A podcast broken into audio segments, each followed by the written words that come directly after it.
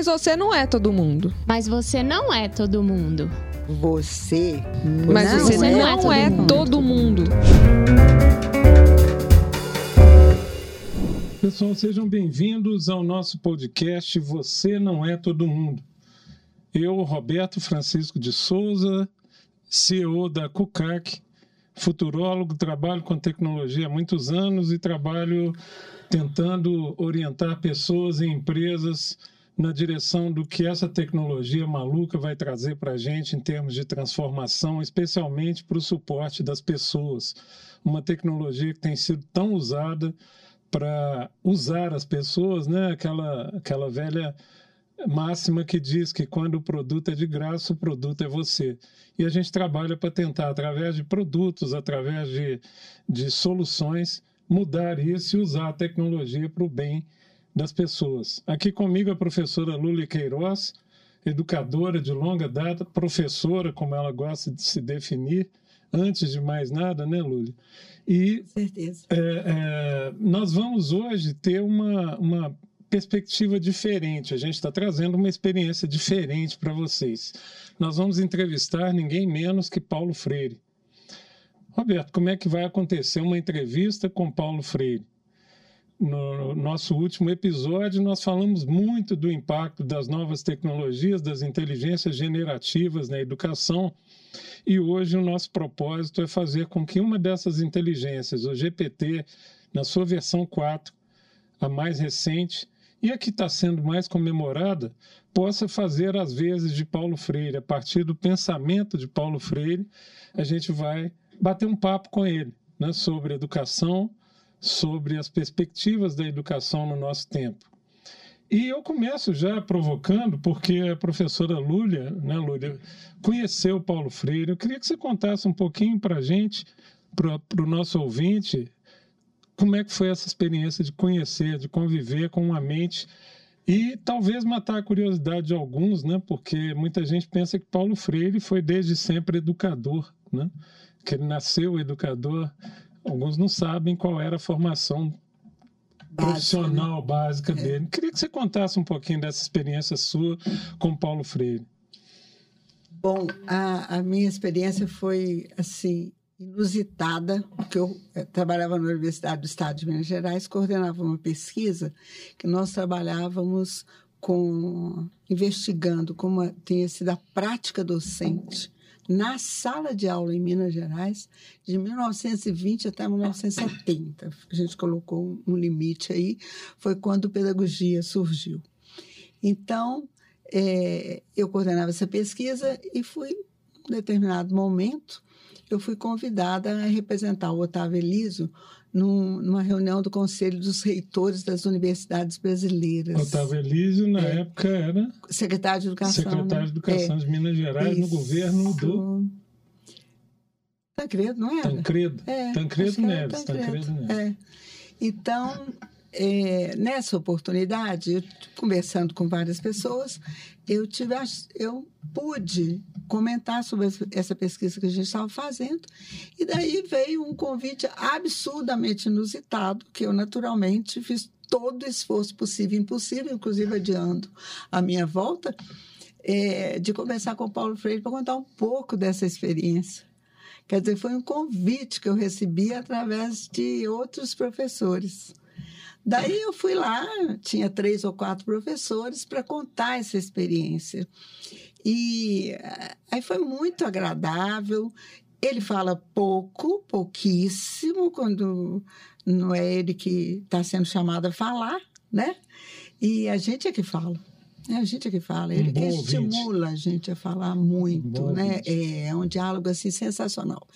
Então, ne- nesse momento, ele me disse: Olha, professor, eu quero que você seja a voz dessas, dessas professoras, dessas, dessas situações todas que você viveu. Fale nas palestras, possa, fale livremente, conte esses casos. Então, assim. Eu já sou, por ser mineira, uma contadora de causos, né? Pois ele me estimulou, então hoje que eu sou contadora de causos mesmo. Eu passo a vida contando causos. E se você eh, observar, eh, diante desse convite que vocês fizeram, eu passei praticamente uma semana imersa de novo no Paulo, em Paulo Freire. E essa coisa maravilhosa que a internet permite, eu acho assim, simplesmente incrível. É o fato de você resgatar a própria pessoa falando. Porque você pega um vídeo que está lá falando. Agora, é verdade que essa época já pegou Paulo Freire de barba branca, né? cabecinha branca, e é, já é muito sensacional, mas vale a pena, vale toda a pena do mundo. E não tem nenhum momento em que ele não esteja recheado de causos. Recheado de causos. Você tem algum então, caso assim, legal com ele? Não, que você tem... viveu com ele? Ah, a gente tem um deles que eu acho muito sintomático, maravilhoso, foi que, em outro momento, eu, a gente estava preparando um congresso em Minas Gerais, congresso de educação, e a universidade estava capitaneando. Eu dei a ideia de trazer o Paulo Freire, eles falaram, então, fala com ele. E foi simples assim, pegar o telefone, ligar e ele atender mesmo, entendeu? Ele veio do telefone, pedir para falar com ele, ele veio ao telefone. E eu disse: Ô professor, nós estamos precisando do senhor aqui, venha trabalhar conosco no Congresso. Ele disse: Nossa, com o maior prazer, irei sim, irei a Minas. E aí ele falou: E mulher, sobre o que queres que eu fale? eu falei: Ô professor, eu gostaria que você falasse sobre a esperança porque as professoras estão muito tristonhas, estão muito desanimadas. Eu quero a sua voz, a voz da esperança. E porque é, eu tive a oportunidade de ouvir dele alguma coisa semelhante a isso, que um, um médico é o profissional da caridade. Pastores, padres, etc., são os profissionais da fé. E o professor é o profissional da esperança, que seria a trilogia, né? E ele falava só, assim, porque se o professor perder a esperança, o mundo apaga. O mundo apaga. Tudo acaba. Entendeu? Então, para mim, assim, eu carrego isso. A esperança é fundamental. E repito essa fala dele, porque eu acho poderosíssima, poderosíssima. E ele tem um livro que é Pedagogia da Esperança. Então, eu falei, eu gostaria que o senhor falasse da Pedagogia da Esperança. Ele falou, falarei, falarei. Vou colocar ânimo nas professoras, vou colocar ânimo nas professoras. Ele falou, mas posso falar da minha mais nova paixão? Falei, fica totalmente à vontade. Fale de qualquer coisa se eu quiser. E aí ele disse assim: quero falar dos sonhos. Quero falar da pedagogia dos sonhos. Porque eu encontrei, ao caso, encontrei uma professorinha numa escola de periferia em São Paulo, que alfabetiza os alunos dela de uma maneira lindíssima. Porque ele falou: eu sinto que às vezes entendem que eu sugiro que se alfabetize a partir da dura realidade. E não, ela parte dos sonhos, ela parte de uma coisa linda.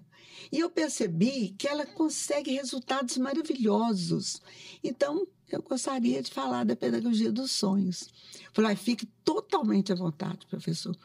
E nesse momento ele me disse assim: que dia que é esse congresso? Eu falei, dia tal. Aí ele gritou lá para dentro: quando voltaremos da, da França? Aí a pessoa falou para ele lá, ele falou: não, não, voltaremos dois dias antes. Minas precisa de mim. Então, estou te relatando realmente uma conversa muito completa, né? uma disponibilidade maravilhosa. Só que, infelizmente, ele faleceu. Nesse período. É. Então, o congresso aconteceu sem ele. Ele nunca pôde Mas, falar dessa, é, dessa professorinha. Mas eu me tornei essa porta-voz dele, né? E eu sempre conto essa história em todas as escolas que eu vou e falo da importância, porque o sonho, ele meio que materializa a esperança, né? Ele traduz a esperança. E, e depois a Nita, que foi a segunda esposa dele, ela publicou pós-mortem o Pedagogia dos Sonhos. Tem o livro Pedagogia dos Sonhos. É interessante tá? você falar disso, porque no, no, no, trabalho que nós estamos fazendo, né, é, a gente sempre fala da, das dimensões que Brian Little, para aqueles que não conhecem, Brian Lira escreveu um livro chamado Quem de Fato Você É, não sei se já está traduzido para o português, e ele fala das três dimensões, da dimensão biogênica, como é que a gente nasce, os nossos genes, como é que nós somos, a dimensão sociogênica, aquilo que nós somos por conta do nosso convívio social, e a dimensão ideogênica, aquilo que nós queremos ser. E esse, aquilo que nós queremos ser tem muito a ver com os nossos sonhos, sobretudo para essa juventude. Né? Eu acho que boa parte da frustração que está que tá campeando nas escolas tem a ver, e você é, ensina tão bem isso, tem a ver com a gente talvez ter desistido de acreditar que a gente possa ser, que a gente é um devir, um potencial que pode ser realizado. Então, acho isso muito belo e uma bela maneira da gente in iniciar o nosso podcast hoje. Para aquele que está nos ouvindo, é importante entender como é que a dinâmica que aconteceu. Em primeiro lugar, eu queria reforçar que não há da nossa parte nenhuma ideia de que o GPT, especialmente o chat GPT-4, vai se comportar rigorosamente é, com respostas corretas. É isso que a gente também quer avaliar. A professora Lúlia tem uma ideia das perguntas que vão ser feitas ao GPT. É, foi preparado, eu preparei um roteiro para conversar com o GPT, e o que eu pedi a ele foi que ele se comportasse. Né? Eu já escrevi aqui: vou fazer uma série de perguntas e quero que você responda como se fosse o educador Paulo Freire baseando-se no pensamento dele. Posso começar? Né? Então é assim que a gente está fazendo. E a dinâmica é: eu farei a pergunta, eu vou resumir a resposta dada aqui pelo GPT, e aí a professora Lula, a partir da experiência, do convívio, do conhecimento da obra dele, vai comentar se o GPT acertou, se o GPT está tá, pelo menos alinhado, né, Lula, com o pensamento de Paulo Freire e também acrescentar, contestar, como ela mesma disse, para aqueles que não, não, não tiveram a chance de ver o podcast anterior, é, e que também está na visão de Paulo Freire, né, a tecnologia tem que ser usada de forma crítica. Né? Então vamos ver como o GPT se sai é, sendo um ator hoje, um ator chamado Paulo Freire. Então vou começar. Professor, o que é um professor?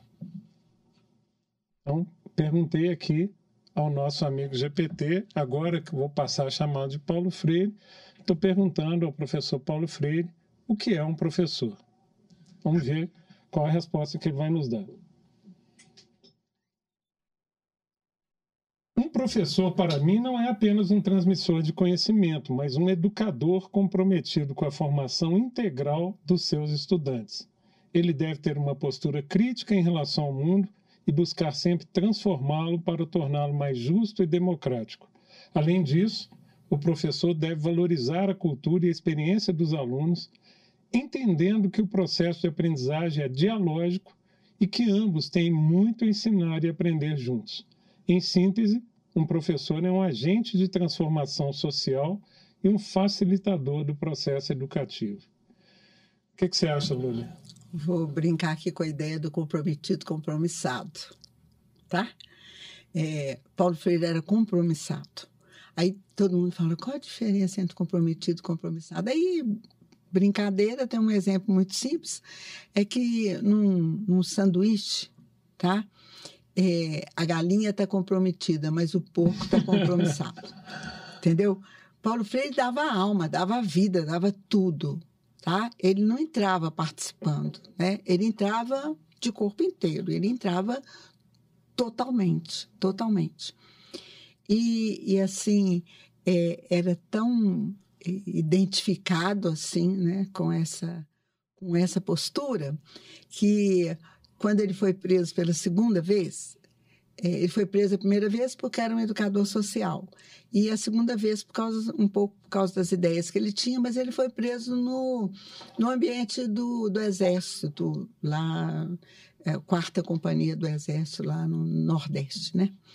E aí o capitão do campo soube que ele estava lá e foi conversar com ele. Falou, professor, eu soube que o senhor é um alfabetizador, nós estamos com uns problemas aqui, nossos recrutas tem muitos analfabetos. E a gente queria saber se o senhor pode ensinar essa turma a ler. Já que o senhor está preso aqui. Não. Aí o Paulo, sabe o que, que o Paulo Freire respondeu? Mas, cara, é para isso e por isso que eu estou aqui. e alfabetizou todo mundo em 40 dias. Entendeu? Porque ele consegue isso é uma coisa fabulosa. No final, eu quero que você me dê um tempinho só para ler um pedacinho Ah, do certeza. Fonemas da Alegria do Tiago de Mello. Tiago celebra com alegria essas 40 horas que transformam o sujeito, né? E então assim, veja o quanto é compromissado um sujeito desse. E outra coisa assim que eu acho bárbara é que jamais se vitimou, né? Jamais se vitimou. É, essa semana eu tive a oportunidade de ver assim, Cortella falando dele, né? E aí o Cortella falou assim: o, o Paulo aceitava totalmente que alguém fosse radicalmente oposto a ele. É, é bom lembrar, o. Cortella trabalhou com ele. né? Trabalhou, foi assim, assessor dele, depois dele, ele foi prefeito dois anos e o Cortella substituiu seguido, em seguida, né? Prefeito, não, secretário de Educação Ah, de São desculpa, Paulo. né? prefeito não, secretário da Educação da Prefeitura de São Paulo, é isso mesmo. São. E o Cortella é que completou o tempo, era assessor direto dele, né? Era um prefeito adjunto, o- era um ah, secretário adjunto. Aí o Cortella falou assim: o Paulo não tinha nada contra alguém ser radicalmente contra ele, ele só queria ouvir os argumentos. Por quê? Porque ele falava, aí eu também consigo me transformar, consigo me tornar melhor, né? Ele falou, sensacional chamá-lo de energúmeno, porque energúmeno, em grego, para quem sabe, é o homem que tem muita energia, carregado de energia. E o Paulo foi isso a vida inteira. Ele falou tanto que ele é, só podia morrer de uma coisa, do coração. Que era a maior coisa que ele tinha, era o coração. Então, só podia morrer do coração. Então, é, é, até eu brinquei com com meus filhos que estavam lá almoçando comigo. Então, gente, vou falar, vou, vou conversar com o Paulo Freire lá. Eu já estou emocionada, já tô- eu acho que vai ser difícil. Vai ser difícil, porque é muita Ô, emoção. Você citou isso, eu queria que você mostrasse ideia aqui na câmera. É. A camisa que você está usando, se pudesse É. afastar um pouquinho, ou até levantar, acho que é importantíssimo. E quem eu te deu. da minha neta, que foi um, um festival de livros, e aí estavam vendendo uma camisa assim, aí ela trouxe para mim, olha gente, lousa, giz, livros, Resistência. resistência, freire, professora. E nesse contexto aí, eu queria te perguntar, antes de voltar a falar com com Paulo Freire aqui, ele está como bom ouvinte nos ouvindo, né? Queria te perguntar o seguinte: na sua opinião, o que, que foi. Pa- Paulo Freire é uma figura extremamente discutida, eu diria que eh, de amor e ódio, né? A quem o odeia, a quem o ame. Na sua opinião, quem foi Paulo Freire para a educação, especialmente para a educação brasileira? Educação no Mundo. Os livros dele são publicados em 80 países. Ele é o terceiro ho- homem mais lido no mundo na área de, de educação. É o mais citado na área de, de educação. O livro dele, Pedagogia da, do Oprimido, é um dos livros mais citados no mundo, no mundo. Então, assim, a gente tem que reconhecer que tem um valor gigantesco, tem um valor gigantesco. É, e assim, por, por ele ser brasileiro, eu tenho um carinho imenso. O Pacheco, que foi o diretor lá da Escola da Ponte, tem uma Que eu tive o experiência prazer de incrível. conhecer, É. conviver também. Isso. Acho que eu não sei se ainda está aqui no Brasil, tem um tempo que eu Parece que está também. Eu, não, eu acompanho um pouquinho é, o site Também uma dele. pessoa que eu é, gostaria que a gente pudesse receber aqui nesse podcast. Com certeza. E ele falou assim que é, nós temos educadores gigantes no Brasil. Gigantes, que ele considera uma das melhores searas em educação no Brasil. Estão no Brasil. Então, você perguntou, a formação do Paulo Freire. Paulo Freire tem assim, ele era de uma família de classe média eh, bem situada, principalmente pelo lado da mãe, mas o- Nascimento. porque o pai era militar eh, da polícia. E ele, com a, em 1929, a família fica numa situação dramática. Eles saem de Recife, onde ele nasceu, e vão para Jaboatão, morar lá, é, numa casa grande, mas bem diferente da situação que eles tinham anteriormente. Ele falou que não fala que não passou fome jamais. Por quê? Porque as frutas eram muito abundantes. Ele falou tinha fome de mercado, de coisa de mercadoria de mercado, mas fruta super abundante. Ele falou tanto que eu tenho assim maior carinho pelo cheiro do caju. Ele conta que já estava muitos anos na Europa quando foi convidado para fazer uma palestra lá na Tanzânia. Ele fala Tanzânia, né? na África, um país pequeno. Quando ele chegou na universidade, ele quase desfaleceu de felicidade, porque o jardim tinha caju. mangueira e cajueiro, carregado de mangueira e cajueiro. Ele falou que difícil foi arrancar ele do jardim para ir lá dentro fazer o serviço que ele tinha que fazer, sabe?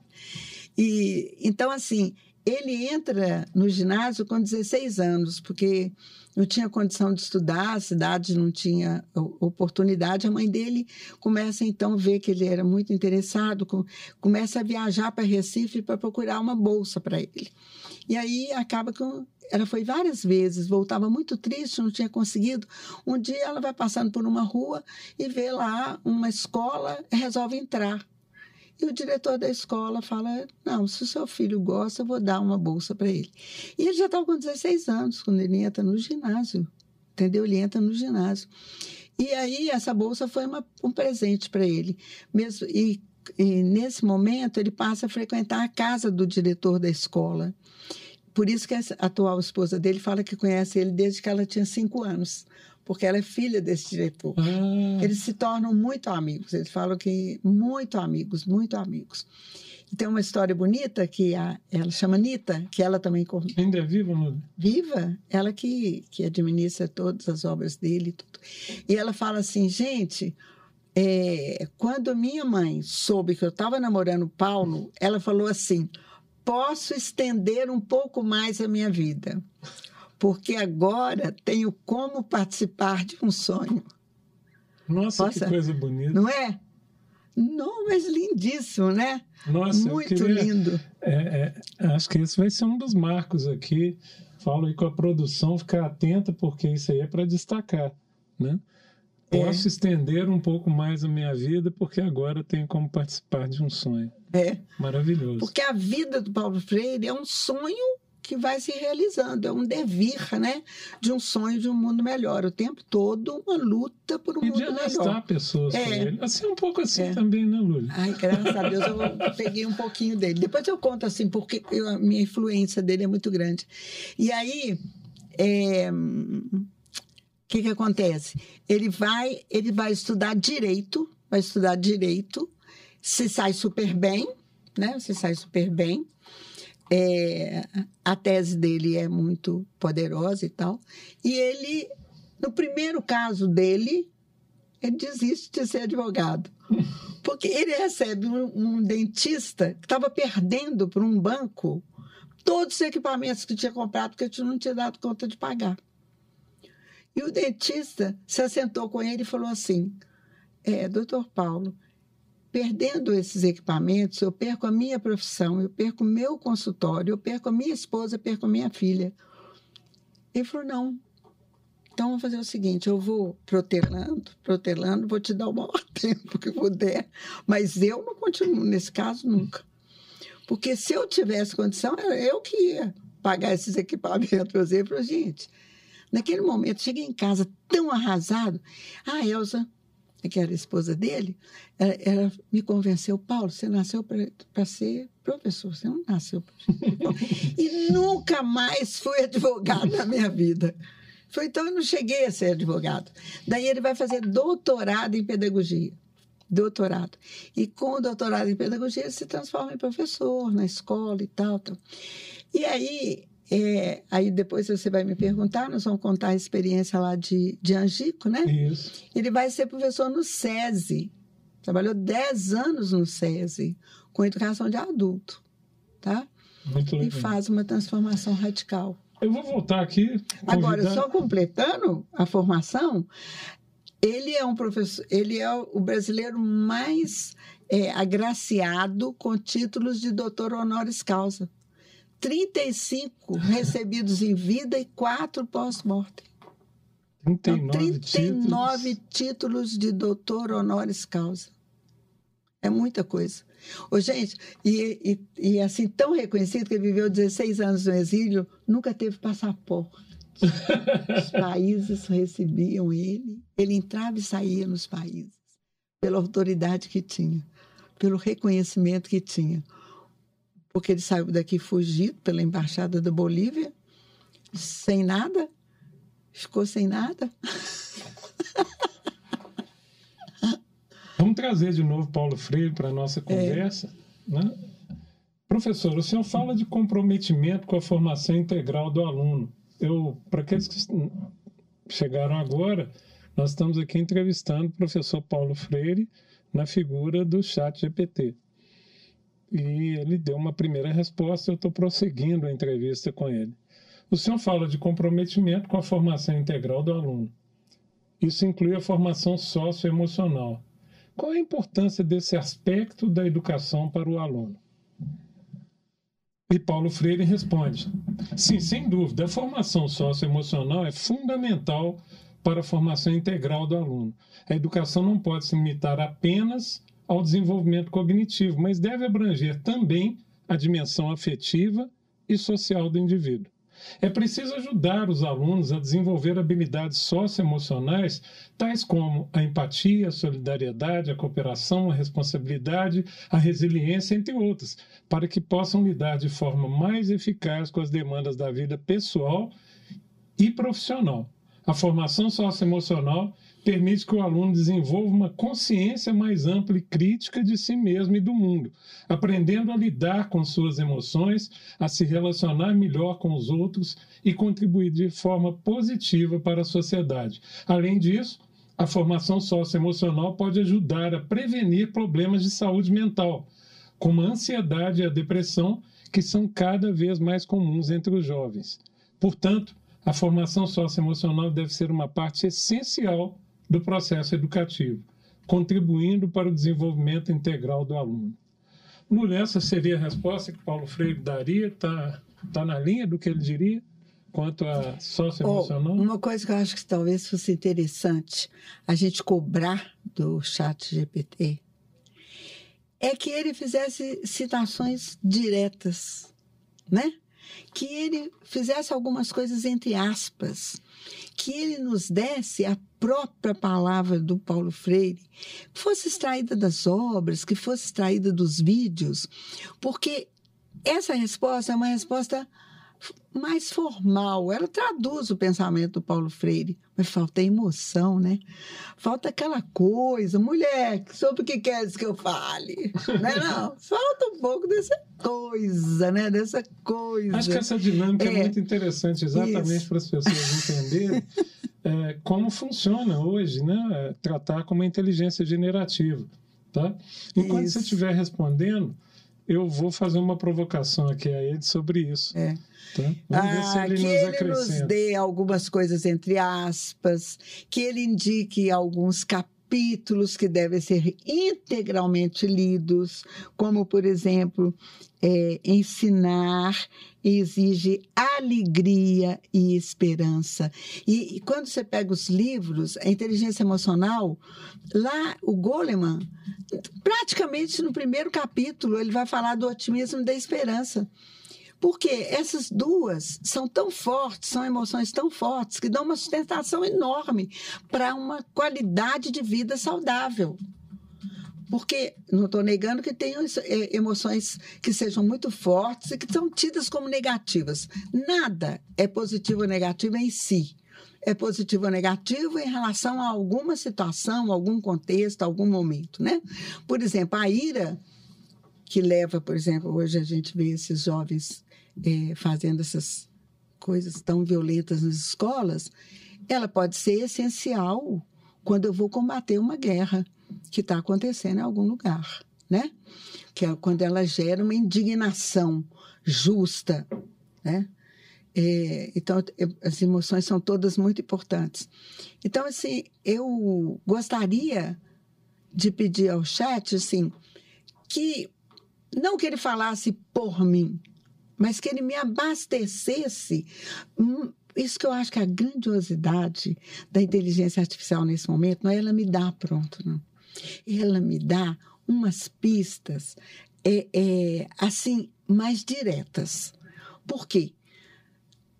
Paulo tem inúmeros livros publicados. Como é que eu tenho condição de, em pouco tempo, ter acesso, por exemplo, ao que ele trata sobre esperança? ao que ele trata sobre alegria, porque eu preciso disso hoje com uma certa rapidez. Então, se o GPT fizer isso, fizer, não me dá a resposta do Paulo, me dá o Paulo falando isso, extraído das obras e dos vídeos dele. Eu fiz a provocação Sabe? aqui a ele, não é? pedi para ele citar, para que o nosso telespectador aqui possa acompanhar exatamente o que eu fiz eu citei a resposta que ele havia dado e, e pedi para ele que ele citasse Isso. trechos da obra Isso. dele. É, pedi especificamente dois trechos. E ele citou dois. Tá?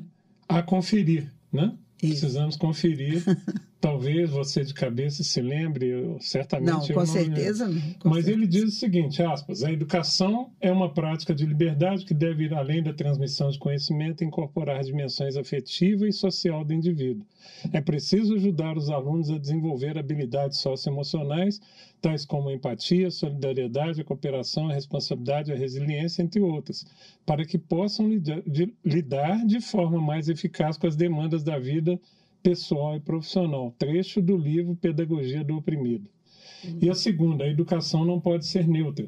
Ela é um ato político que deve estar comprometido com a formação de indivíduos críticos, reflexivos e engajados socialmente.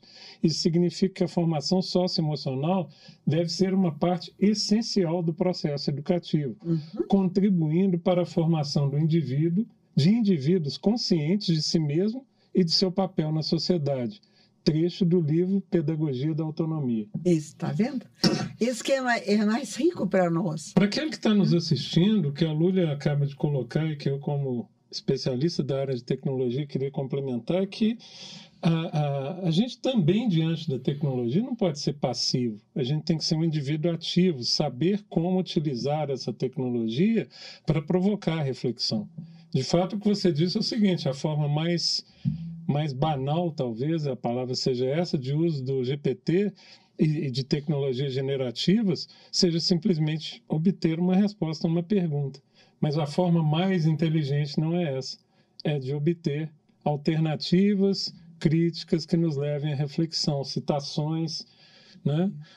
É, para além até de Paulo Freire, a gente poderia aqui falar de que, outro, que outros autores trataram disso. Enfim, é, conforme a gente tratou no nosso último no nosso último episódio, essa tecnologia pode ser sim um profundo instrumento de reflexão, como diz o próprio Paulo Freire, um uhum. instrumento de reflexão para produzir o debate e a consciência sobre o assunto tão importante que é a educação. Muito legal. É. Não, então, assim, eu não gostaria que, a, que o GPT fizesse por mim, entendeu? É... Me lembra muito uma história, você citou o Pacheco, né? É. Quando eu conheci o Pacheco, ele contava sobre uma pergunta típica feita na escola da Ponte, se um aluno chegar e perguntar por que, que o céu é, é azul, né? É. E um, verdadeiro tutor, orientador, eh, responde: vamos pensar juntos, é. em vez de simplesmente Exatamente. dizer que é Isso. azul por essa ou é. por aquela razão. Né? Agora, eu quero te dizer também no livro Pedagogia da Cidade, nós ainda não, o Pedagogia da Cidade é anterior a essa forma de a essa internet, essas redes sociais tudo mais, né? Pedagogia da Autonomia foi o último livro que ele escreveu, publicou, se não me engano, em 94. Né? Ele falece, vai falecer em 97. E então nós estávamos longe disso, né? De todo essa Sim, esse burburinho que nós é que nós estamos nele hoje. Mas nesse livro Pedagogia da Cidade, o Gadotti pergunta para ele assim, Paulo, o que que é um professor de excelência? Não? Um bom professor. Ele falou, sinceramente não saberia te falar, mas eu quero te falar uma coisa. É o professor, uma coisa é certa, é o professor capaz de fazer a tarefa do nosso tempo então, a tarefa do nosso tempo inclui todo esse contexto, inclui todas essas, essas tecnologias que nós estamos com elas, inclui tudo. Inclui tudo. Eu acho muito difícil Sabe? propor uma educação que simplesmente isole essas tecnologias do lado de fora do muro da escola. É. Né? Em vez de Não, dar ao aluno uma visão crítica sobre essa tecnologia. Né? Acho isso É. quase impossível. Ou se é possível, acho que impossível não é, não, refletindo melhor. Mas não é conveniente, certamente. Porque no exato momento em que o aluno deixar a escola, no final do dia, ou no final do, da semana, do mês, ou, ou quando se formar, é em outro mundo que ele vive. Uhum. Né? Recentemente, essa carta que, que foi divulgada aí com assinatura de. Aliás, uma carta muito pitoresca, né? porque assinada por pessoas com interesses muito difusos. Né? Elon Musk, Ah, né? que é capaz de de. Davos, né? É, Aquela que foi Não, assinada. essa carta que Agora, da protestou contra o inteligência GPT, artificial. né? Isso, É, é. Recentemente. pensando E do outro lado, Yuval Noah, que é um pensador da tecnologia. Então, são pessoas que certamente assinaram por razões diversas. Mas eu, a respeito dessa carta, eu sempre pensei que não há mais, não dá mais tempo, né? Não dá mais tempo. Nós, como, como espécie, nós não aceitamos algumas questões. Por exemplo, a gente não aceita. Quando me perguntam se a tecnologia pode ser parada, eu respondo que dificilmente, porque nós não aceitamos morrer. E esse é uma, um debate filosófico. Né? É, não aceitar morrer significa que o homem, é, tendo ou não consciência filosófica, ele está sempre em busca de descobrir a razão dele existir, a razão dele estar aqui, o que, que tem no planeta seguinte, na, na, no, no cosmos, e principalmente se ele pode pres se preservar de alguma maneira. Isso que a gente está fazendo aqui, é, já existem experiências né, de se eu puder ensinar todo, a, a, discussão sobre o que é consciência, se eu puder ensinar todo o pensamento de um indivíduo a uma inteligência generativa, a pergunta é: ela será esse indivíduo? Né? Preservado enquanto algoritmo? Sim ou não? Segundo né? Nicoleles, jamais. Segundo Nicoleles, jamais. jamais. E eu concordo. Porque o criador de tudo é o nosso cérebro. Ele disse não tem dois iguais. Não tem. Não tem dois Mas iguais. É, o Nicoleles, primeiro, é uma pessoa é. que eu admiro muito e com quem eu adoraria conversar, mas eu, eu teria certamente uma pergunta para fazer a ele que é o sentido prático dessa. Eu ouvi dias atrás protestando contra o fato: olha, esquece, nunca vai acontecer. Assim como o Chomsky fala a mesma coisa, né? Nunca ocorrerá essa inteligência pela complexidade do ser humano. Né? O, o, conceito de inteligência é muito mais amplo do que isso que está acontecendo no GPT. Porém, existe um aspecto prático. Né? O aspecto prático, que é um aspecto que eu, como é, é, profissional da tecnologia sempre me preocupa é que pessoas estão perdendo seu emprego por causa do GPT agora. E é uma perda concreta. Né? Por exemplo, redatores. São perdas concretas. Né? Eu vinha para cá para gravar, Lúlio, e eu fiquei impressionado com uma coisa. Eu passei um tempo sem usar o OK Google, né? que é o assistente. É, e aí eu estava com o carro da minha mãe e, e enfim eu configurei o OK Google para dar comandos a ele, estava desligado.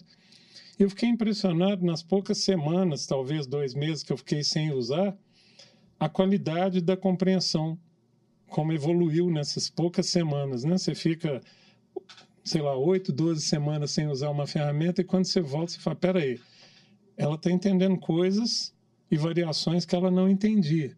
Por exemplo, eu fui ligar para uma pessoa chamada Célio mas no meu no meu catálogo de telefones ele está como Celim, né? Eu dei o nome e ele falou, vou ligar para o Celim, né?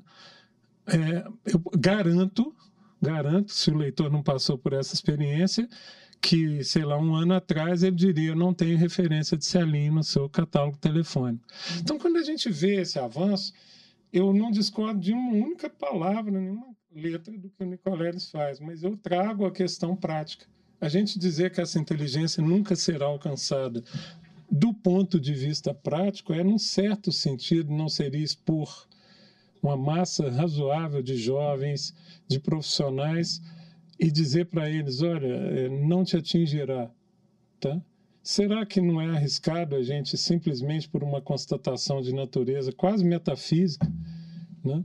Nós ignorarmos o fato que no dia a dia há pessoas que vão usar essa tecnologia sim para esse propósito e que empregos vão sim desaparecer. E aí a gente fica provocado de novo pelo pensamento de Paulo Freire, porque qual que é o papel da escola nesse cenário? Né? Como é que a escola pode ignorar isso nesse cenário? É a pergunta que eu devolvo para você. Eu mais à frente é, eu, eu formulei eu... uma pergunta aqui que nós vamos fazer a ele, que é ele não viveu no nosso tempo, ele não viveu sequer no tempo das redes sociais. Mas será eu provoquei o GPT e vou provocar aqui de novo para ele pensar o que que Paulo Freire diria desse tempo das redes sociais e dessas ameaças que são muito do nosso tempo. Mas, num certo sentido, você já responde quando você diz a missão do professor é a missão do nosso tempo, não é a missão de 10 anos, de 20 anos atrás. Tarefa, fazer a tarefa no nosso tempo. Isso para mim é, é fundamental. Toda? Então, quando o pessoal fala comigo, ah, os alunos estão assim, assim, assim, faça a tarefa do nosso tempo. Essa é a tarefa do nosso tempo. Né? Não tem nada de resgatar o aluno quietinho, disciplinado, sentadinho atrás do outro na carteira. Bem século XX, né? É, lá no Instituto Cação com um laço desse tamanho que tá, tampava até o menino de trás. É, não, vamos fazer a tarefa no nosso tempo. Agora, otimismo e esperança. O que o Nicoleles hum, dá para a gente é, é a esperança, é a certeza, é a certeza absoluta de que o ser humano estará sempre um passo à frente. O ser humano sempre poderá estar além da máquina. Sempre poderá estar além da máquina. Porque se nós perdermos essa esperança, nós estamos nos rendendo, né? Nos rendendo. Eu acho que não Mas é você isso. Você falou certeza e é. esperança. Para você é mais certeza ou é mais esperança? Ou em que medida? É, eu, eu quero ter a certeza de que eu posso ter esperança, né? E, e eu falo assim, o trabalho, isso eu falo, é, rezo a mil milhares de em todos os momentos que eu falo, é que trabalho é infinito, trabalho é infinito, emprego é finito totalmente finito, e é uma relação definida na era industrial para a indústria, em função da indústria. Agora, o trabalho é a capacidade do ser humano de transformar a si mesmo ao, ao mundo e ao outro e tudo mais constantemente. Esse processo de transformação. Esse processo de transformação. Se nós ficarmos livres de tarefas monótonas, repetitivas, chatas, enjoadas, Maravilha, maravilha. Eu gosto do Eric Fromm, naquele livro dele, A Revolução da Esperança, o que é digno da máquina é indigno do homem. Ponto. Entendeu? E tudo aquilo que, que a máquina puder fazer. O meu temor, é. ele é um temor muito na linha do que Freire respondeu na primeira pergunta e você confirmou, é que nós não podemos, nesse processo, deixar ninguém para trás. O meu temor é que e agora, né, é, muito recentemente, especialmente o Elon Musk dá sinais de que é, grandes techs, né, as big techs, poderiam agir de tal forma a simplesmente não se importar. Acho que há países como a Suécia, Dinamarca e outros que estão mais preparados para não deixar ninguém para trás, mesmo diante de um desafio de tecnologia do que o Brasil. Isso é uma preocupação que eu tenho. Volto a te dizer, eu não discordo de uma vírgula do que o Nicoleles diz ou do que o Chomsky diz. A minha preocupação é de caráter prático, tá? Que é, nós descansemos na ideia de que, enquanto humanos, não seremos mesmo alcançados, né? Por N razões, que a gente pode fazer um podcast aqui só para falar disso, mas nos esqueçamos que, do ponto de vista prático, tem que haver políticas públicas, tem que haver uma preocupação é, consistente né, da, da, dos governantes para que ninguém seja deixado para trás, substituído simplesmente por uma máquina. E a grande verdade é que até agora substituir as pessoas foi relativamente fácil, porque nós estávamos falando, por exemplo, de um tear, nós estávamos falando de pessoas que, que ocuparam sim outras funções na sociedade, mas que daqui para frente, né, E, e, tem uma outra visão, que é inclusive do, do Yuval Noah, né? Uh, que é a visão do trabalho pelo prazer. Às vezes eu sou jardineiro, você sabe disso. Às vezes eu ando pela cidade né? e, e, e olho a cidade e falo, como que a cidade está feia, né? Como que você tem lugares com jardins belíssimos, abandonados, árvores morrendo. Eu fico pensando assim, eu teria prazer de fazer esse trabalho se eu tivesse uma garantia social, né? É um trabalho que me daria prazer cuidar de um jardim, né? Então essa é uma outra perspectiva. Essa experiência do Tom Zé? Não. Tom Zé forma jovens de, de, em situação de risco para serem jardineiros. Ele tem um projeto maravilhoso. Tom Zé, que é o compositor. Tom Zé, é, é. Muito legal. Ele não teve filhos, e ele aplica tudo que ele ganha nesse projeto. E, essencialmente, ele ensina os meninos a cultivar rosas, que ele acha a rosa de uma beleza assim, ímpar. Acho que nós vamos é. ter que resgatar essa dimensão de não do, não do emprego, que é finito, é, como você explicou, é. mas do trabalho, que e que já está se esgotando rapidamente. Nós estamos vendo o emprego se esgotando muito sim, rápido. Sim. Mas é, é, essa coisa. E por isso que eu falo. É isso. A gente tem que. É, são outros níveis, outras instâncias que virão, sabe? Outras coisas bem diferentes. Eu estava comentando, olha a importância da emoção. Olha, olha a grandiosidade que foi a morte do Pelé. O que, que o Pelé trouxe para o mundo? O que, que o Pelé trouxe para o mundo? Só emoção. Concorda? Totalmente. Emoção. Ele envolveu o mundo inteiro numa emoção. O Nicoletes conta uma passagem que ele tinha nove anos de idade, estava assistindo a Copa do Mundo, quando o Zico deu um chute lá, fez alguma coisa lá, um gol, que ele falou assim, de repente eu cheguei na janela da minha casa e falei, meu Deus, eu pertenço eu pertenço a um mundo. E falou, aquela sensação de que um Brasil inteirinho, no mesmo momento, estava tendo a mesma emoção que eu. Sabe? Aquela vibração, falou, nossa, eu pertenço. E foi por maior isso não é sentimento não é de pertencimento. Isso é da natureza humana. Humana, sabe? Então, assim, é, é, você veja, o que, que eu cobrei na hora que eu li isso aqui? Cadê a emoção? Sabe? Daquele Paulo Freire que fala monotonamente, assim, né? Monocórdico, monótono não, monocórdico, suave, tranquilo, né? É, mas que traz uma emoção. Ô, Luli, você falou de emoção assim. e eu queria então pegar esse gancho é. para provocar um outro aspecto do pensamento Sim. dele. Eu vou voltar aqui ao professor Paulo Freire, vou fazer a pergunta de, a ele, ler a resposta e quero a sua opinião. Professor, na sociedade americana e agora crescentemente no Brasil, ocorrem ataques de alunos a outros alunos e professores, inclusive com mortes. Qual é, na sua opinião, a causa fundamental disso? Leio agora para aqueles que chegaram nesse momento, a partir da análise de uma inteligência generativa, o chat GPT-4, o que seria, na visão dele, a resposta de Paulo Freire. Bem, em minha opinião, a violência nas escolas é um fenômeno complexo e multifacetado, que não pode ser explicado por uma única causa. No entanto, podemos identificar algumas das principais causas que contribuem para esse problema. Uma delas mais, uma das causas mais importantes é a falta de investimento na educação, tanto em termos de recursos financeiros quanto de valorização dos professores e das escolas.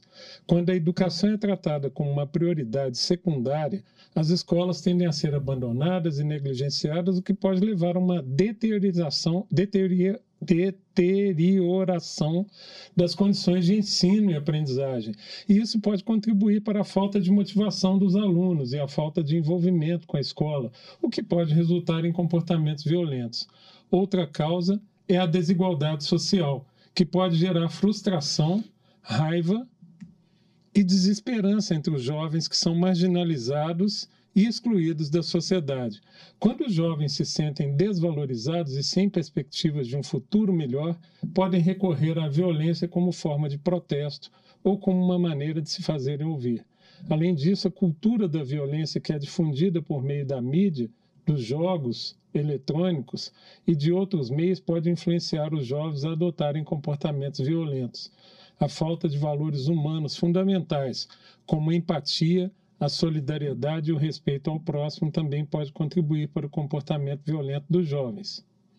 Eu, antes de passar a palavra, só chamar a atenção para que, num dado momento, a inteligência pega o pensamento de Paulo Freire e insere elementos como jogos eletrônicos, que não era uma realidade freiriana. Né? Ele morre antes desse fenômeno. O que, que você acha? Né? Lembrando qual foi a pergunta feita, né? Qual seria a principal causa de alunos estarem fazendo ataques a outros alunos, a professores? Você acha que é esse o pensamento de Paulo Freire? Você acrescenta ou tira alguma coisa? Não, eu acho que Paulo que esse daqui é pensamento de hoje. Tá? Não dele. É, é, o argumento do chat foi de hoje. Tá? É. Foi de hoje. Paulo não falaria inicialmente de recursos financeiros. Eu acho que ele não falaria de recursos financeiros. De, não, isso seria a última coisa que ele ia conjecturar, sabe?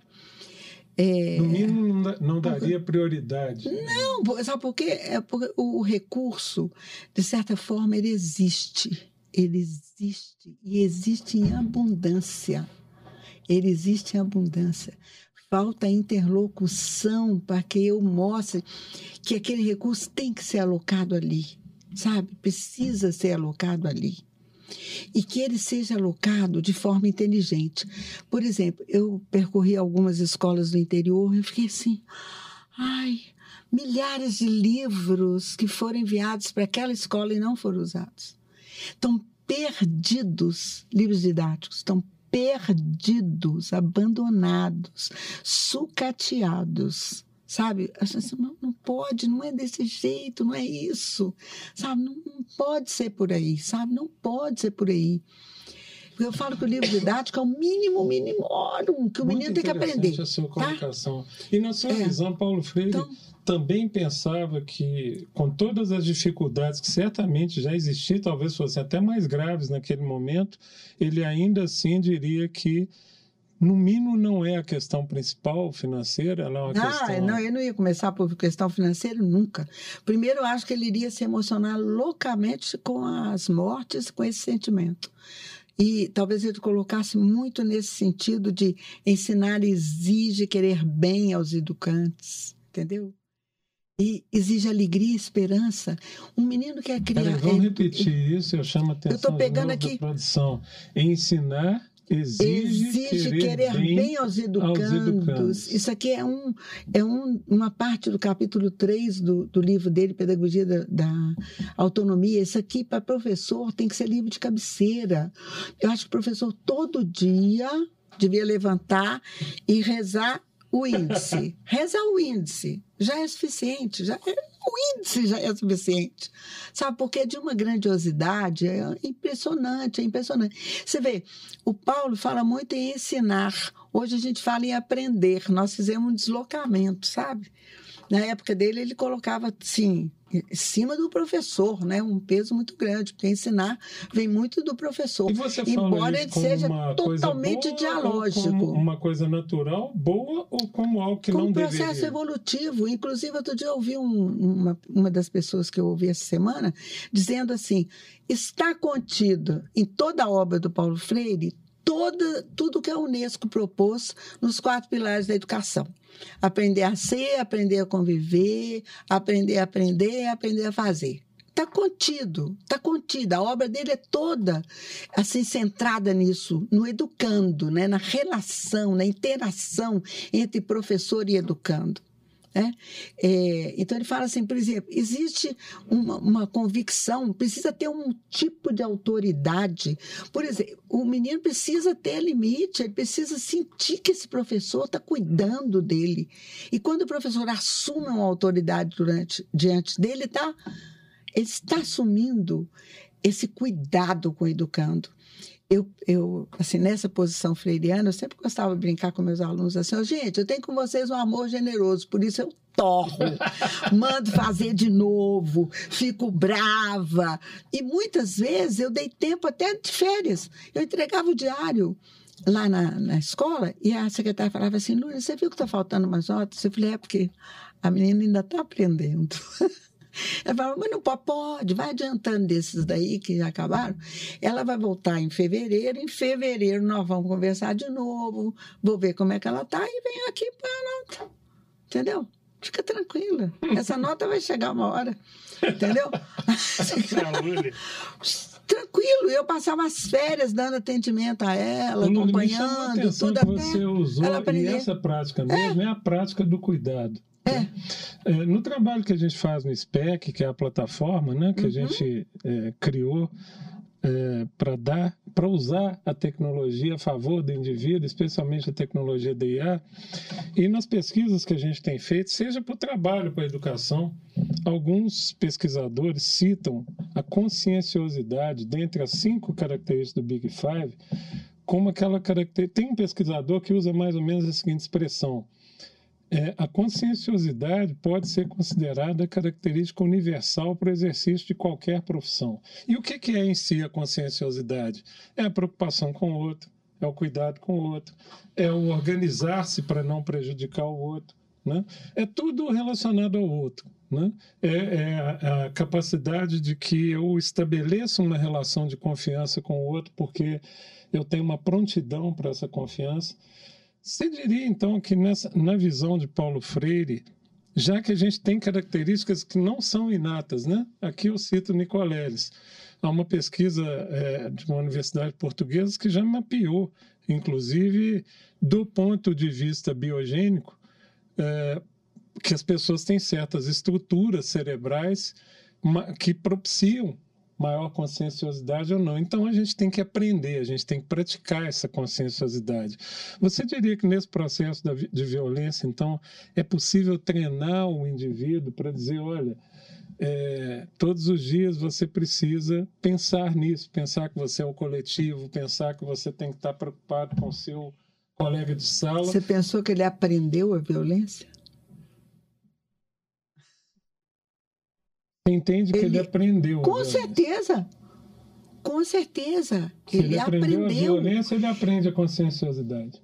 Ele aprende. Ele, olha, o ser humano aprende tudo. Nós somos seres de aprendizagem.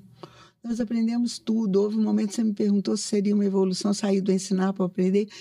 Nós somos seres evolutivos. A própria neurociência o, o, tem capítulos interessantíssimos sobre isso. O quanto nós somos seres evolutivos. O quanto nós nos transformamos, transformamos o mundo, transformamos a nossa realidade, transformamos o outro.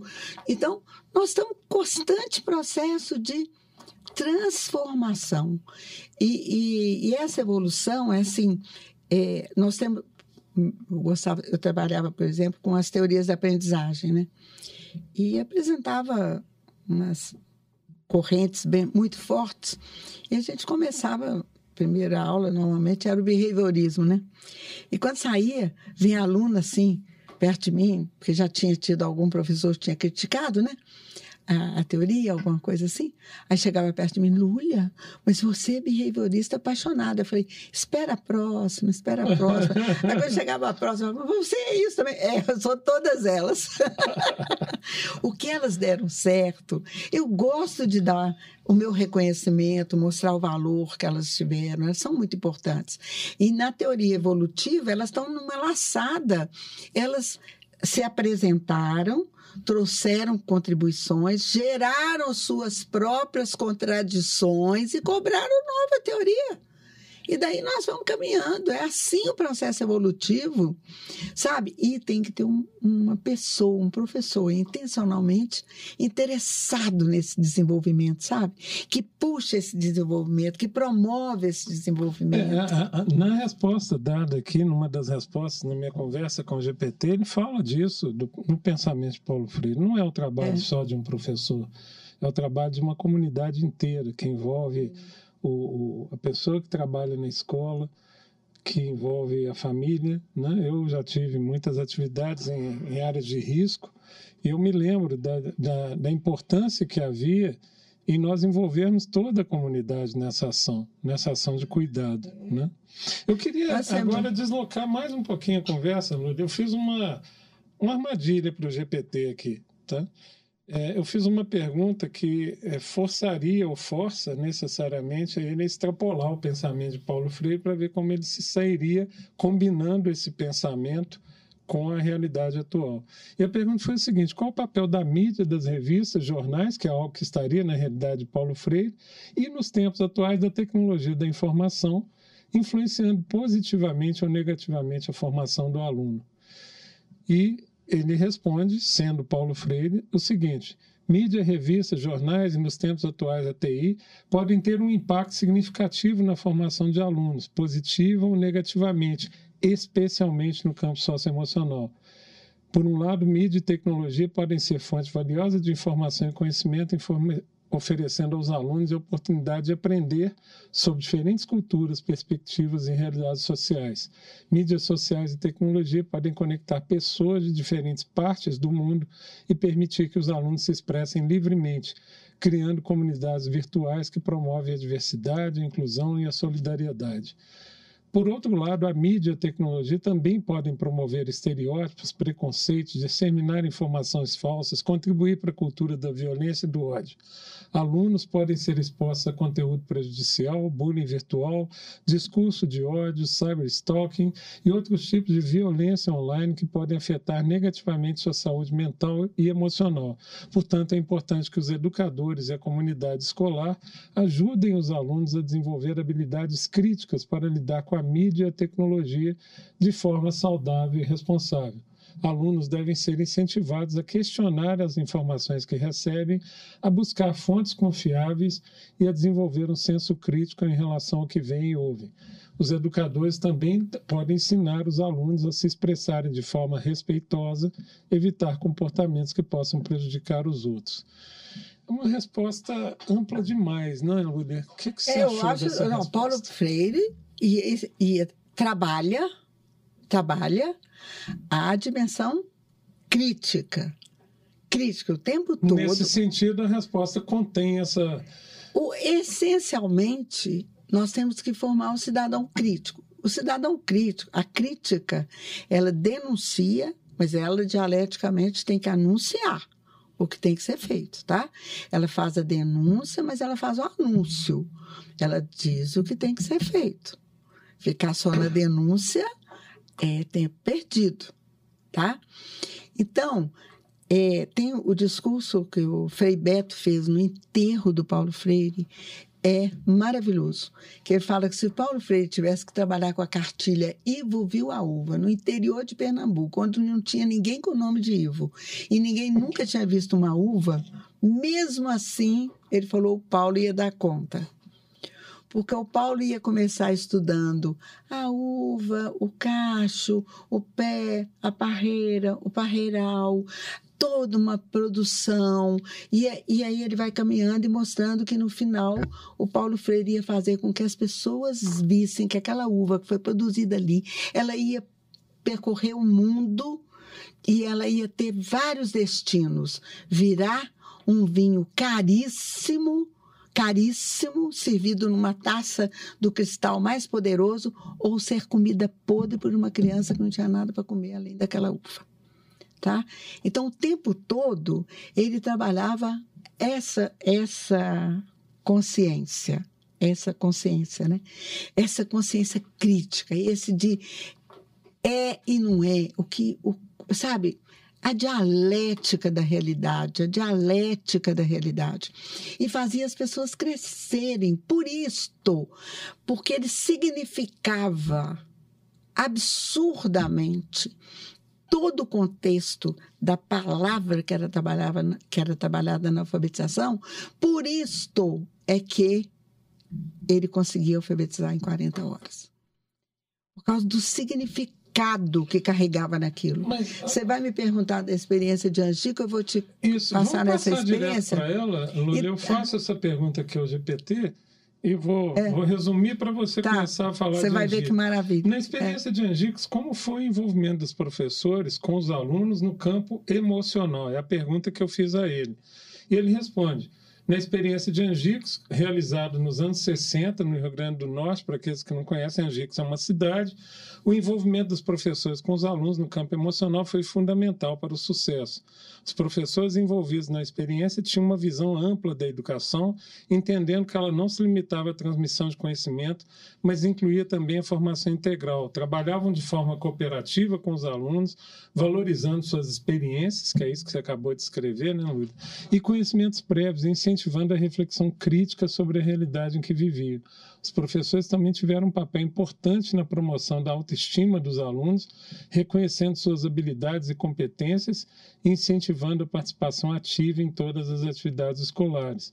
Também se esforçaram para criar um ambiente acolhedor e seguro em sala de aula, onde os alunos pudessem expressar livremente seus pensamentos e emoções. Além disso, também trabalharam na formação de valores como solidariedade, respeito, cooperação, incentivando os alunos a trabalhar na equipe e a contribuir para a construção de uma sociedade justa e democrática. O que foi Angicos, Lúdia? Pois é, Angicos foi uma experiência muito interessante. O Paulo Freire agradece demais a esposa dele, porque é ela que apoiou na, na forma de alfabetizar, né? Que deu todo.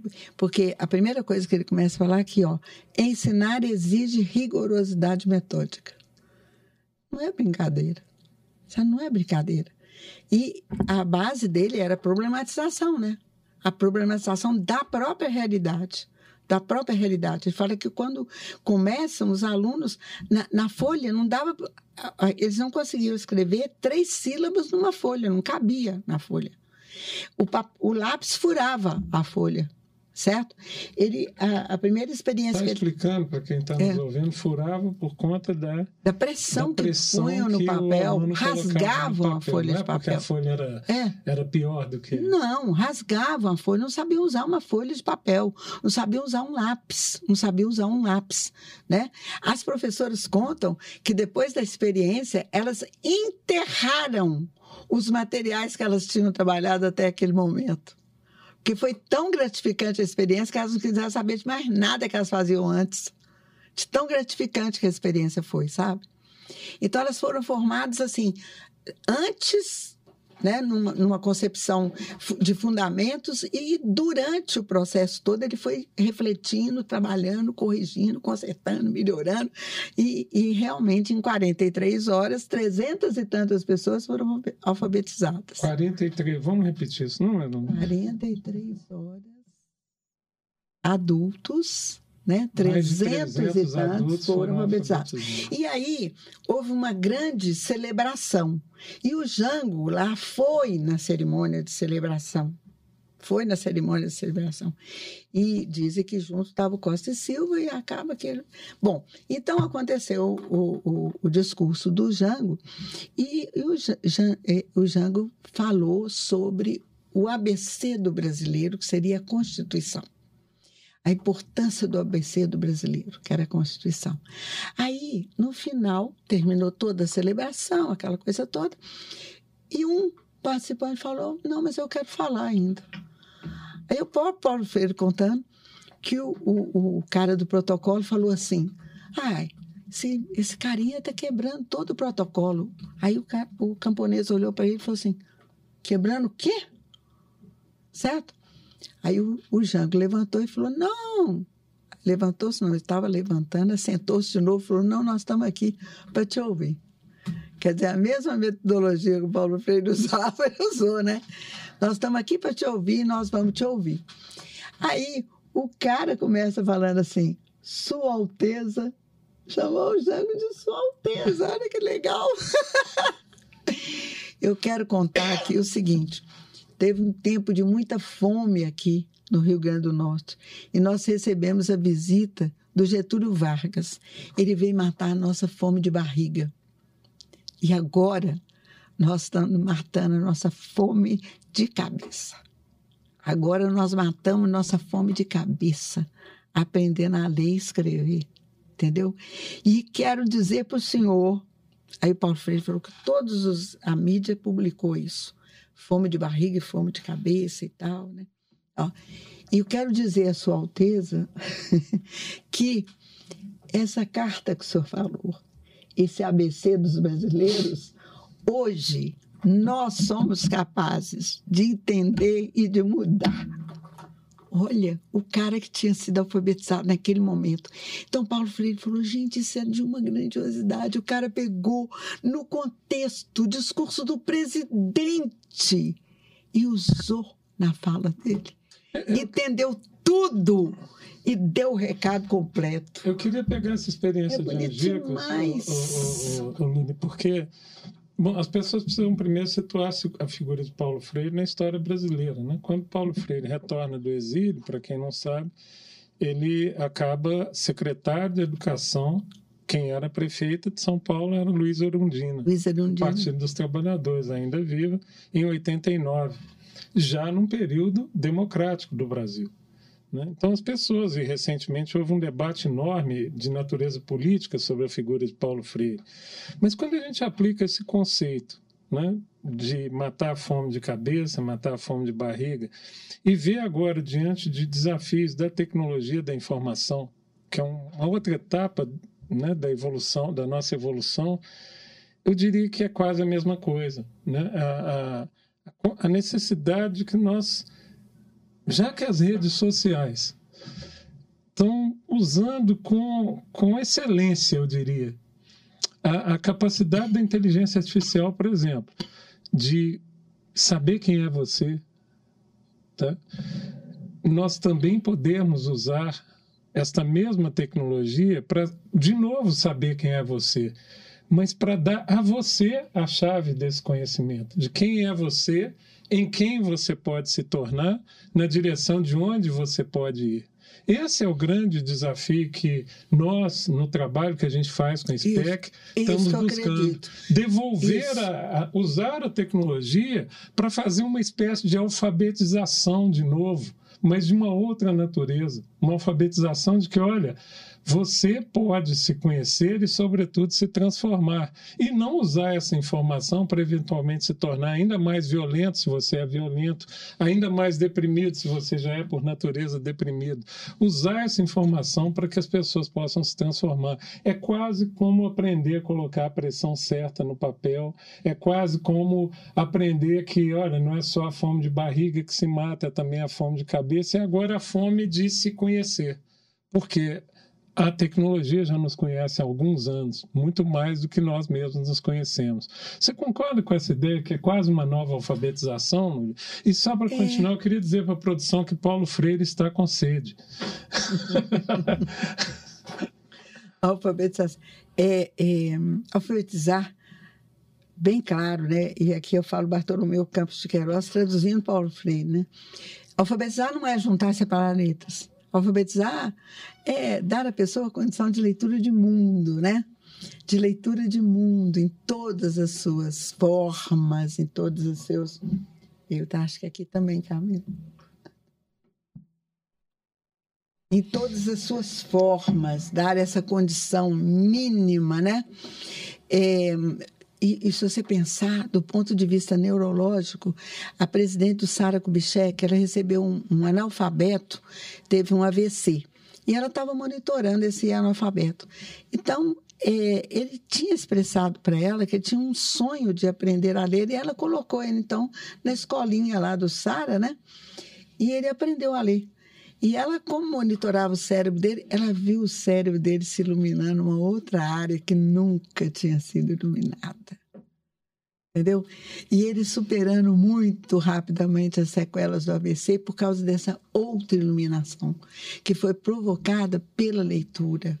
Então, assim, gente, a leitura até Eu queria- eu queria te fisiologicamente provocação. Vamos transforma. substituir a palavra leitura pela linguagem? O que, que você acha disso?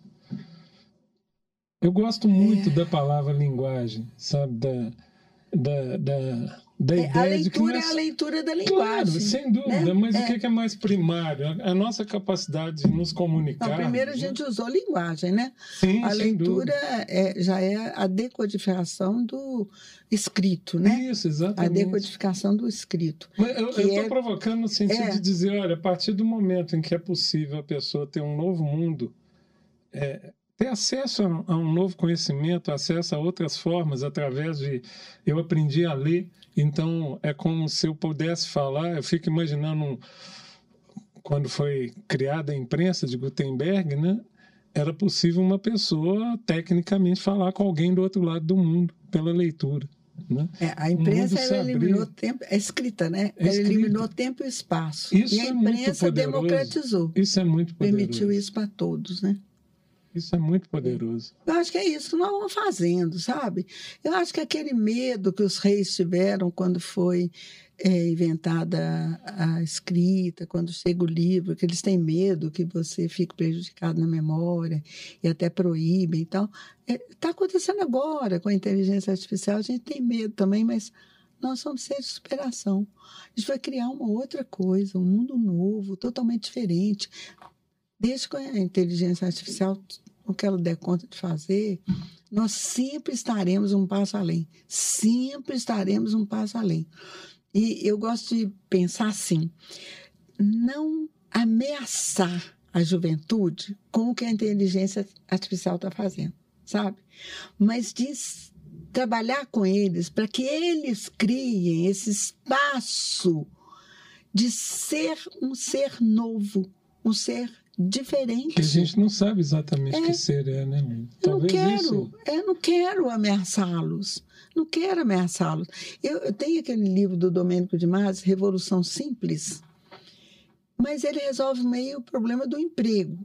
Porque ele fala que a revolução mais simples do mundo para ocupar todo mundo é você reduzir as horas de trabalho. Assim como Henry Ford fez quando ele criou a semana de cinco dias, oito horas é, de trabalho, e botou a aposentadoria e o limite de idade de 12 anos para começar a trabalhar, ele ampliou loucamente a capacidade de emprego. Concorda? Sim. Isso foi uma revolução gigantesca. Agora, o que, que o Domênico propõe? Seis. Uma semana de quatro dias, quatro a seis horas de trabalho. Só isso já de, definiria pleno emprego no mundo inteiro né? Segundo a, a visão dele, já definia isso.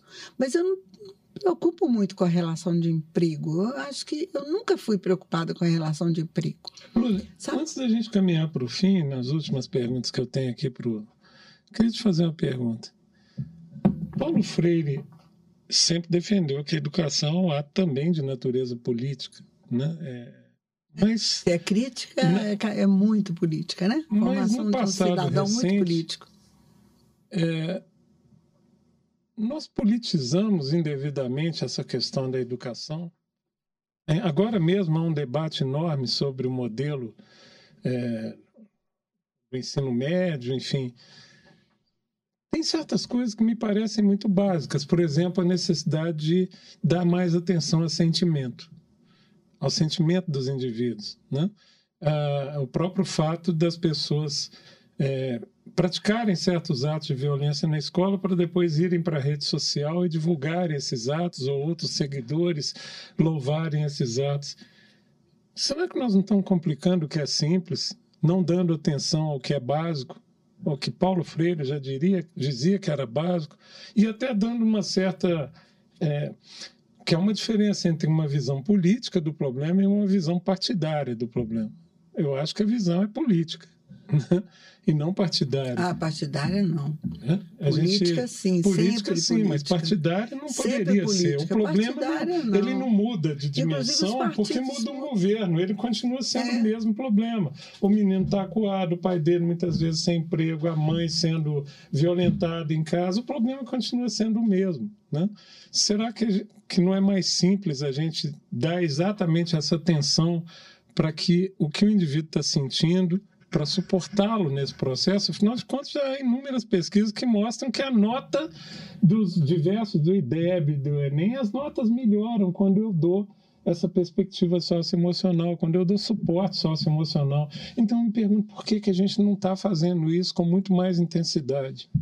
É, tô, é, o, quando a experiência de Angico também envolveu isso. A primeira pessoa que, que eles ouviram um, um, sujeito, ele falou, gente, como é que eu vou ter cabeça para ficar aqui ainda uma hora é, aprendendo a ler, quando eu sei que na minha casa meus, eu vou chegar, os meninos estão sujos porque não tem água para tomar banho, os meninos estão irritados porque comeram super mal, tá todo mundo irritado, a casa está desordenada, tá... então eles fizeram isso também, eles estenderam para as famílias o cuidado com a casa. Então é, você tem vídeos é, hoje, né? Hoje naquela época eles não faziam vídeos de nada disso, mas que os meninos eram, foram orientados a tomar o banho na escola, aprenderam a tomar banho na escola, banho com macia, sabe? É igual o Frei Mesquita, você lembra o Frei Mesquita educando os meninos também para entrar no primeiro emprego? Ele ensinava os meninos a tomar banho com 5 litros d'água usando uma bacia para ficar higienizados, né? Então, ele, eles cuidam disso também, sabe? Cuidam desse, desse entorno, né? dessas condições materiais. Eu acabei de pesquisar aqui. Angicos acontece em 1963. É, foi um Nós ano depois. Em 2023. Que, que o Paulo Freire foi convidado para desenvolver o Programa Nacional de Alfabetização de Adultos. Ele criou o projeto todo, mas em 64 foi tudo interrompido, né? Ou seja, nós estamos é. falando de um problema que é, era exposto em 63 e continua exposto hoje, de uma forma diferente, é. mas continua exposto hoje. Eu me lembro quando eu trabalhava em zonas de risco, com, com adolescentes em trajetória né, de risco, alguns falavam. É, eu me lembro quando a gente falava de, de discussões familiares, né?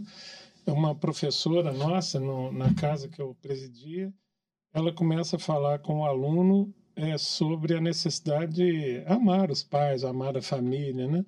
E um aluno vira para ela, e eu soube disso porque me chamaram lá, a mulher ficou uhum. desorientada, vira para ela e fala: é muito fácil você falar em amar seu pai quando ele nunca encostou um 38 na sua cabeça. então, assim, não é um problema é. de natureza partidária, é um problema de natureza política. Como é que eu lido com uma criança cujo pai violentou, encostou um 38 na cabeça, ameaçou de morte. Né? Eu tenho que lidar com isso, não importa quem esteja é, é, no poder. Né? O problema não muda porque mudou o governante. Ele continua lá. E aí eu acho que a gente tem instrumentos imediatos para isso. Né? Nós precisamos dar atenção para isso, como a gente dá atenção para matemática, para português, porque o menino simplesmente não entende matemática, não aprende matemática, porque ele tem um problema muito mais grave para resolver, que é imaginar chegar em casa e ser uma, uma menina, por exemplo, ser, ser viciada pelo pai. Né? Nós temos que resolver isso, mas eu noto uma certa. É, como se o problema pudesse ser deixado para depois, porque antes nós temos que ter as melhores notas de matemática, português e ciência, que são certamente importantes. Mas nós não podemos continuar negligenciando isso. Quando Paulo Freire não negligencia a ideia de que, olha, você tem que cuidar da sua casa, você tem que cuidar. Da... Ele começa a criar um, uma espiral positiva. Né? E eu já vivi isso, não preciso uhum. ir a Paulo é. Freire. Quando a gente, eu era presidente do, da Casa do Pequeno Cristo, eu me lembro que a gente falava com, as, com os, os, adolescentes num projeto de coleta de lixo, né? e eles falavam assim: ah, para que recolher lixo? Eu moro numa casa de um cômodo. Né? E a gente usando né, dessa filosofia, vai ensinar essa criança que, olha, por que, que é que, que vale a pena, quais são as razões, o que que se transforma, e aí ele vai para casa educar a família. Né? Depois a gente faz isso de novo em outros projetos. Mas eu fico, por que, que nós estamos adiando algo que, e que em particular a tecnologia pode nos ajudar a fazer, né? que é esse suporte socioemocional? Eu gosto muito de falar assim, gente, a escola deve ser um espaço onde o menino entra com o maior prazer, onde ele te, é, constrói a esperança, onde ele constrói a resiliência, onde ele tem que ser um espaço onde ele se sente seguro. É, onde ele se sente bem, onde ele se sente querer é, que tem um bem querer para ele, né? Que tem um bem querer. Olha, eu acho assim, a hora que tem um bem querer, que, que o menino percebe isso, muda muito a realidade, sabe? E, e aí eu falo assim, é difícil mudar essa família, é difícil mudar essa casa, mudar... mas aquele tempo da escola tem que ser sagrado, tem que ser o melhor possível, tem que ser o melhor possível. Aí você pode pedir no chat aí é, uma, uma frase do Paulo Freire, precisamos, acho que é construir a escola. No final ele diz assim que apaixonadamente diz sim à vida. A hora que você põe esse apaixonadamente diz sim à vida, aparece para o seu parágrafo inteiro. Mas, entendeu? É isso aí, sabe? O, o, eu tenho que. A escola tem que ser esse espaço. É, é muito Sabe? Eu fico pensando assim, eu tenho pouca, pouca influência fora, né, Roberto? Tem pouca influência fora, mas lá dentro é o meu universo. Então ali eu posso fazer o que tem de melhor. O que existe de melhor eu posso fazer ali, sabe? E tenho que fazer ali, naquela relação com aquele estudante. Tem que construir esse tipo de relação. É, é, é fiz o que você me pediu aqui e até provoquei se Paulo Freire escreveu essa frase em algum livro. Ele fala sobre o pensamento que ele usou essa frase várias vezes ao longo é. da vida, tá? Mas não escreveu, não teria escrito essa frase. O nosso ouvinte, que é fã de Paulo Freire, pode nos ajudar a confirmar essa informação ou não. Lúlia, canção é assim. Fonemas da Alegria. Nós vamos terminar é, com essa sua reflexão. É. né? Mas Thiago só fechando, eu acho que a gente tem que ser essa escola que apaixonadamente diz sim à vida. Todo, né? Esse sentido. Pode, a escola pode fortalecer é, essa quando meninada alguém me toda. pergunta sobre a visão política, né? ou sobre a visão tecnológica que eu defendo, eu sempre respondo. Primeiro, vamos defender a vida. Depois, tudo que defende a vida, eu sou é. a favor. Né? Não é? E é, não é à toa que nossa empresa, né, ela fala de uma inteligência artificial para a vida, que é absolutamente é. possível. É absolutamente é. possível. A favor da vida, né? Por que da de Mello escreveu vida Canção Fonemas da Alegria? Né? Escreveu uma homenagem a Paulo Freire, né? Então ele fala: peço licença para algumas coisas, primeiramente, para desfraudar esse canto de amor publicamente. Vou dar uns saltos, né? Não fique é... à vontade, Lula. Acho que é, você pode. Nós vamos encerrar é. com canção de fonemas, fonemas da alegria, né? É. Sucede que só sei dizer amor quando reparto o ramo azul de estrelas que meu peito floresce de menino.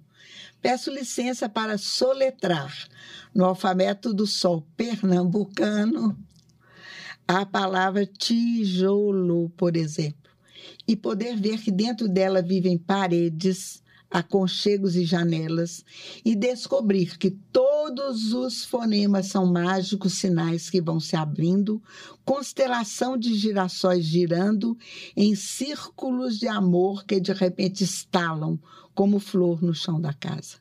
Às vezes nem a casa, é só o chão, mas sobre o chão quem reina agora eu fico emocionada, é um homem diferente que acaba de nascer porque unindo pedaços de palavras, aos poucos vai unindo argila e orvalho, tristeza e pão, cambão e beija-flor, e acaba por unir a própria vida no seu peito, partida e repartida.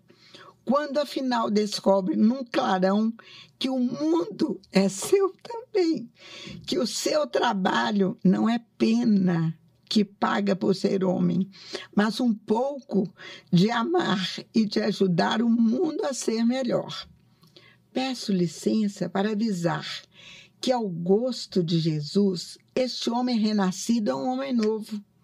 Ele atravessa os campos espalhando a boa nova e chama os companheiros a pelejar no limpo, fronte a fronte, contra o bicho de 400 anos, mas cujo fel espesso não resiste a 40 horas de total ternura. Peço licença para terminar soletrando a canção de rebeldia que existe nos fonemas da alegria, canção de amor geral que vir crescer nos olhos do homem que aprendeu a ler. Simplesmente maravilhoso, né? É, eu 40 horas de escuto, ternura. É, duas coisas me chamam a atenção. A maravilha é. do poema, que é a essência do que. de 40 horas de renascimento. Não é? Mas também das suas lágrimas, né? Porque é, eu me lembro, e nós discutimos isso no último podcast, quando Arthur, Arthur C. Clarke, eu sempre retorno uhum. a ele para dizer é, um professor que possa ser substituído por uma máquina merece ser substituído por uma máquina. Eu acho que, em essência, as suas lágrimas são as lágrimas do professor que não pode ser substituído por uma máquina, porque ele traz essa essência dentro dele, né, que é seja na alfabetização em si, né, aquela que, que abre a linguagem, mas seja nos nos diversos níveis de alfabetização, eu insisto que a gente está precisando uhum. de muitos níveis de alfabetização e que é um guia que Tiago de Mello coloca muito bem, o guia é a vida que está ali. Né? O que, que eu quero terminar reforçando, Lula? Que há meios de que a tecnologia ajude as pessoas a se conhecerem, a iniciarem essa jornada de descoberta, quase uma alfabetização a respeito de si mesmos, da possibilidade de se transformarem, de se tornarem pessoas melhores, de tornarem as suas comunidades escolares, empresariais, lugares melhores para se viver. Não há alternativa. Negar às pessoas, sonegar das pessoas o conhecimento de si mesmas, é mantê-las numa espécie de analfabetismo psicológico. Hum. Né? Elas não nunca vão saber, nunca vão enfrentar a necessidade de. E a, mais que a necessidade, a possibilidade de se transformar e transformar uhum. o outro. Eu acho que a gente atinge aqui, no final desse podcast, alguns objetivos.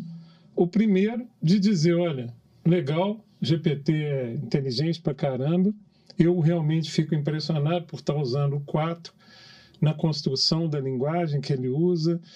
É realmente impressionante, mas para muito além disso, a ideia de que é, a emoção é o que guia o resultado. É o refletir sobre o que ele disse, são os casos que você contou sobre Paulo Freire, são as suas lágrimas que marcam o que realmente importa. Né?